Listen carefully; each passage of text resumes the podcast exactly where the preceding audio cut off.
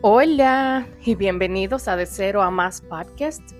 Yo soy Dianilka Martínez, tu coach y mentora de finanzas personales, y en el día de hoy vamos a continuar con esta hermosa serie navideña y vamos a tratar el bono navideño. Guapa, te recuerdo que esta es una serie navideña que va en orden y si este es el primer episodio que estás escuchando de esta serie navideña, te invito a que te vayas atrás a escuchar los anteriores. Hola guapa, vamos a hablar acerca de bono navideño. En mi país le llamamos doble sueldo, pero he aprendido que también en otros países le llaman aguinaldo. Si no he mencionado la manera en cómo en tu país le llaman a ese bono navideño, por favor déjamelo en mi cuenta de Instagram donde me encuentras como Dianilka Martínez. Lo puedes dejar en el último post y te voy a leer. Entonces, ¿cómo podemos nosotras recibir ese bono navideño y hacer que nos dure más? Bueno, lo primero que tienes que hacer es pensar antes de recibirlo cuáles son esas cosas que a ti te gustaría hacer. Pero esta no es la excepción para pagarte a ti primero. Es decir, cuando tú recibas tu bono navideño, una parte que sea para tus ahorros personales, otra para tus inversiones, págate siempre a ti primero y ya con la parte restante, entonces empezar a hacer todo aquello que ya tú tenías en mente. No para todos va a ser igual porque no todos estamos en el mismo escaloncito de la escalera de la abundancia. Pero si en este momento tus prioridades son, por ejemplo, las deudas, pues utiliza ese bono navideño para quitarte un dolor de cabeza. Pero si no es tu caso, date la libertad de disfrutar de estas navidades. Date la libertad de comprar regalos para otros, de comprar cosas que quizás quieres para ti, pero disfruta al máximo. Entonces, guapa, para hacer que ese bono navideño te rinda lo más posible, te voy a dar algunos pasitos que yo pienso que te pueden ayudar. El número uno es que tengas claridad con las cosas que tú quieres hacer con tu bono navideño. Por ejemplo, vamos a decir hipotéticamente que tú vas a recibir ese bono navideño en la semana del 20 de diciembre o en los días 20 de este mes. Entonces tú dices, una vez que reciba mi bono navideño, que puede ser de X cantidad, porque no para todos es igual, algunos le doblan el salario, pero a otros es un bono generoso, que puede ser más o que puede ser menos. Entonces, escribe con exactitud lo que tú quieres lograr. Por ejemplo, si vas a seguir las pautas que te había mencionado anteriormente del ahorro y la inversión, tú puedes escribir voy a ahorrar 20 dólares, por decir algo me invento. Entonces escribes al lado por qué tú quieres ahorrar esos 20 dólares, para qué, hacia dónde te está llevando, qué es lo que estás cumpliendo. Si, por ejemplo, quieres decir, voy a pagar una deuda que a la que le debo tanto, ok, ¿cuánto exactamente le vas a estar pagando con ese bono navideño? ¿En qué fecha? Y para qué lo estás haciendo, por qué. Y te digo, esa pauta de escribir con claridad, porque necesitas empezar a crear evidencia de que estás tomando decisiones alineadas, de que estás encaminándote en ese camino que para ti es el correcto, donde tú te vas a encontrar con tu mejor versión financiera. Una vez que hayas escrito las metas personales que tú tienes con ese bono navideño, como esos dos ejemplos que te di del ahorro o de pagar deudas, también puedes entonces diseñar un presupuesto para regalos. ¿De cuánto es mi bono? ¿De cuánto puedo yo disponer para hacer esos regalitos que me gustaría a las personas que yo amo?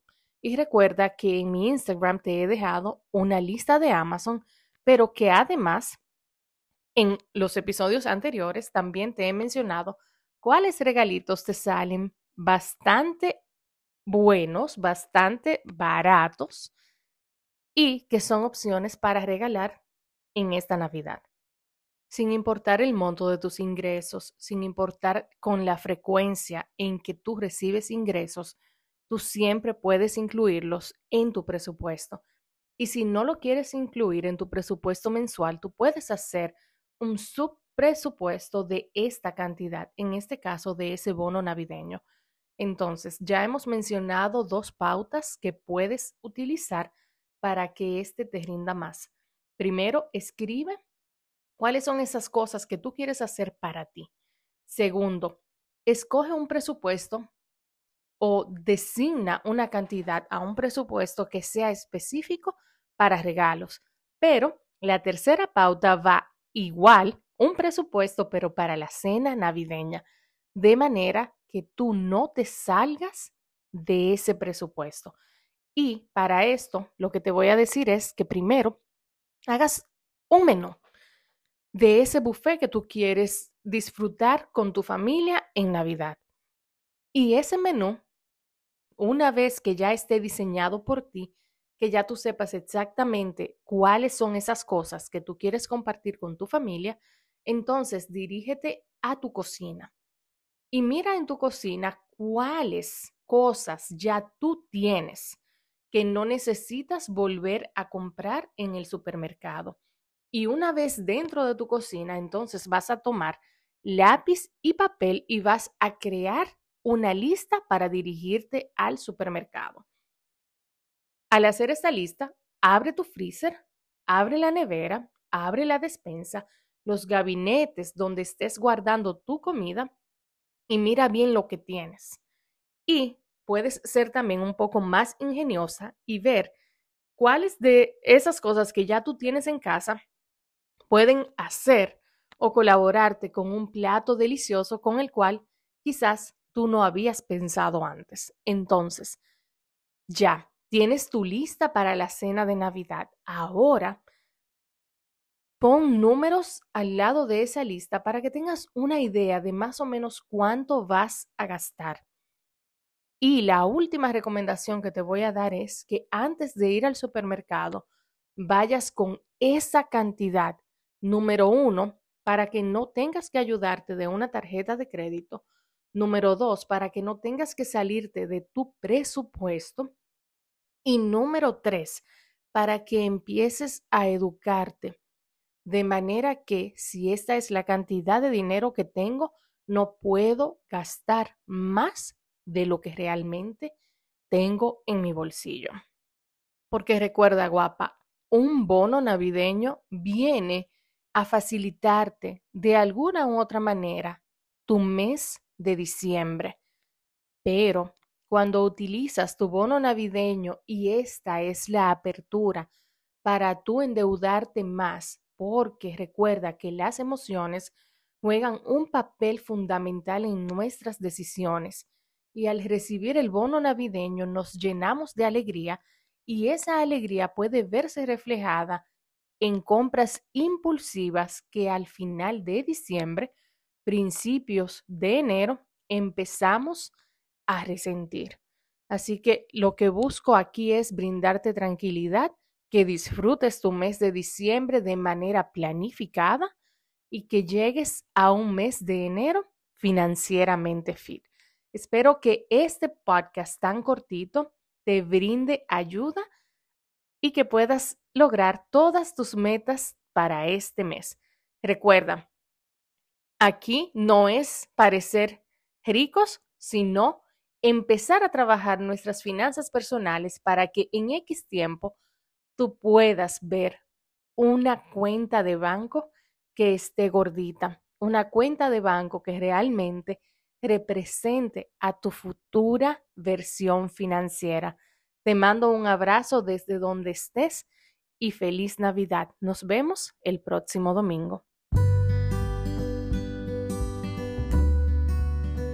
Muchísimas gracias por llegar hasta el final de este episodio y como siempre te pido, déjame un rating de 5 estrellas para que este podcast pueda continuar creciendo. Pero además comparte este episodio con todas las personas que tú entiendas que le puedes ayudar y así continuar creciendo y llegando a más y más personas. Muchísimas gracias por acompañarme. Recuerda que yo soy tu host, Dianilka Martínez, tu coach y mentora de finanzas personales. Gracias por escuchar. Te quiero mucho. Hasta el próximo domingo.